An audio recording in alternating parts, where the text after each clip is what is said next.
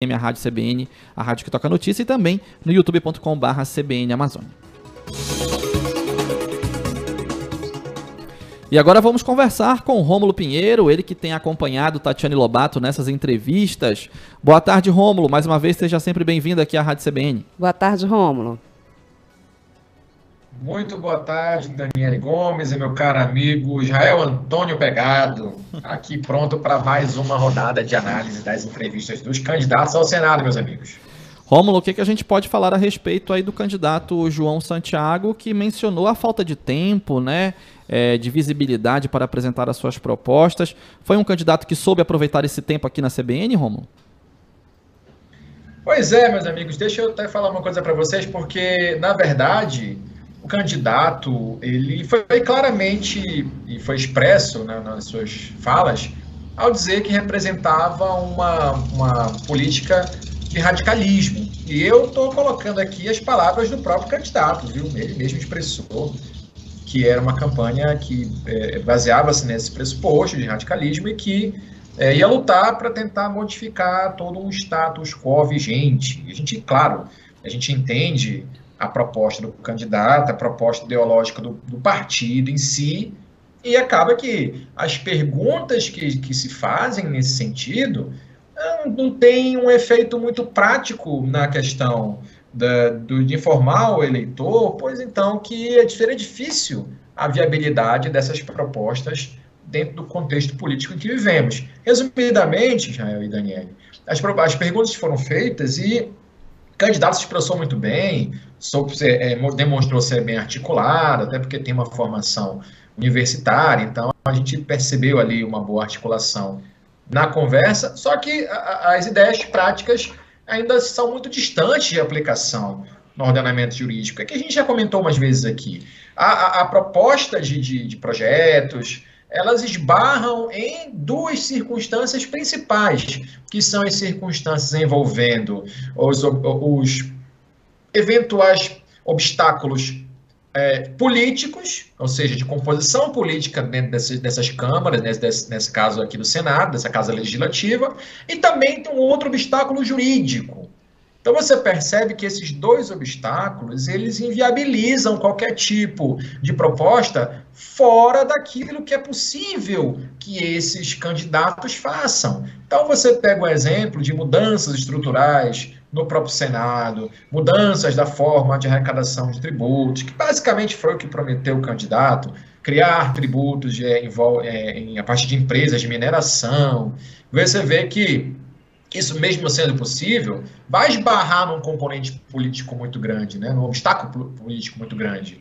E sem contar outras propostas que esbarram nesse componente jurídico.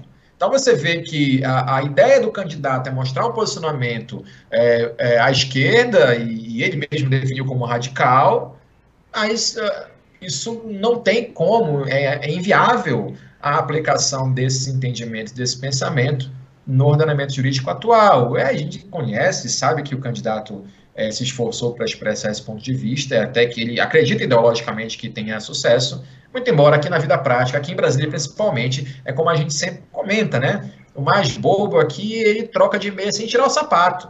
Então, essas, essas ideias aqui, Brasília, não, não dariam certo desde o início, meus amigos. Não, e sem falar é, uma coisa, né, Rômulo, que o radicalismo implica numa outra questão que também é substancial para que você faça política, né? Você saber negociar, você saber conversar com os outros, você trazer pessoas para aquela, aquela sua proposta, para que comprem aquela sua proposta, porque não adianta você ter uma boa proposta né, se você não conseguir fazer o jogo político ali dentro do, do, do, do Senado né, nacional, senão realmente não vai para frente, não tem jeito, você tem que cooptar ali. E para isso você precisa realmente conversar, você precisa é, é, é, ter esse tipo de comportamento que a gente tem realmente, que a gente observa que as pessoas que estão na ala mais radical, seja da direita, seja da esquerda, têm realmente dificuldade. Exato, Dani. Você tocou num ponto muito importante, porque sem esse senso prático das coisas, tanto o radicalismo de esquerda e de direita, nós beiramos aqui a discutir utopias, a discutir ideias é, meramente é, é, sem viabilidade e se perde um tempo considerável tanto do eleitor quanto daquele que ainda, sendo eleitor, está indeciso na quem é que vota, ou seja, não há. E esses próprios candidatos, eu acredito até, e partindo do pressuposto da boa-fé, Daniel, que eles têm de fato essa intenção de mudar, de chegar lá e mudar a ordem das coisas, mas isso não se constrói sozinho. A República, como já dizia, ou alguns autores mencionam, né, e vou pegar aqui emprestado essas informações, de que a República não é feita de heróis. A República é feita de composição de pessoas, ou seja, o ordenamento jurídico, a ordem democrática, ela é feita de conversas, de, articulações, não no sentido pejorativo, mas sim de composições de ideais. É um órgão colegiado, ou seja, tem 81 pessoas lá que serão necessárias para compor políticas públicas, para compor acordos, para fomentar políticas públicas para o Estado, neste caso, o Senado Federal. Então você precisa necessariamente participar de um jogo, no, sentido, no melhor sentido da palavra, em que você precisa jogar com as regras que existem no sistema. E lógico, essas regras podem ser alteradas, mas nada que se imponha uma revisão de imediato, já que não vai haver consenso dos demais e muito menos do restante do Congresso Nacional. Então faltou aí talvez ao candidato uma proposta mais prática, tendo em vista que essas ideias elas seriam facilmente derrubadas aqui na capital federal. Rômulo, a gente tem acompanhado esse cenário de polarização né, política no Brasil já há alguns anos. Né, com posições radicais, extremas de direita e de esquerda, como a gente pode acompanhar, inclusive são assumidas pelos candidatos. Né? Da mesma maneira que tivemos o candidato João Santiago, tivemos logo um dos primeiros entrevistados, o candidato Márcio Sabá também, assumindo a sua posição de maneira bem clara, a sua posição ideológica, para ficar bem explícito para quem está nos ouvindo. Faltam então Poderíamos fazer numa análise geral dos candidatos, está faltando aquele candidato mediador?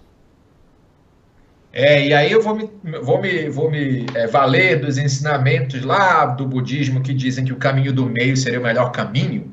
Ou seja, aquele candidato que pudesse é, não se afastar totalmente dos princípios ideológicos a que segue, mas que pudesse, com alguma viabilidade prática, pôr a seguir, pôr em diante os projetos que até com seu plano político. Então você vê, por exemplo, políticas que são muito caras ao conservadorismo, as, as políticas de costumes, né, as questões de costumes em geral, ou as questões sociais que são muito caras ao projeto de esquerda. Então, falta esse candidato que tem essa capacidade de articulação e, novamente, articulação no sentido de congregação, né, para impor, para tentar compor uh, acordos que possam levar esses projetos à frente. Não esqueçam, Daniel Gomes e Israel Pegado, que o Senado é uma das casas legislativas, o sistema é bicameral. Então, aquilo que é feito no Senado ainda vai até a Câmara. E a Câmara pode autorizar, pode modificar eventualmente algum projeto do Senado e isso depois retorna ao Senado, caso haja essa modificação. Então é um grupamento enorme de pessoas. Lá na Câmara tem 513 pessoas que vão analisar esses projetos. Então é muito difícil a gente manter uma ideia puramente é, utópica de que a, a, o que eu penso como projeto de Brasil passa unicamente pelo pela minha ação individual e que não vai servir de deliberação com os demais. Talvez isso falte para algum candidato, essa viabilidade prática, com sim o apoio ideológico de cada um, cada um vai ter, não vai abrir mão de sua ideologia, mas sim é necessário que haja algum projeto prático de implementação dessas ideias que vão fomentar as políticas públicas para o Estado do Pará, que tanto precisa desse suporte.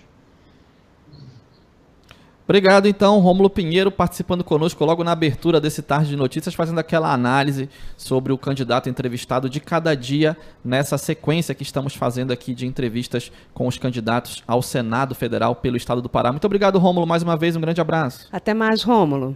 Forte abraço, até amanhã. Tchau. Duas horas e 49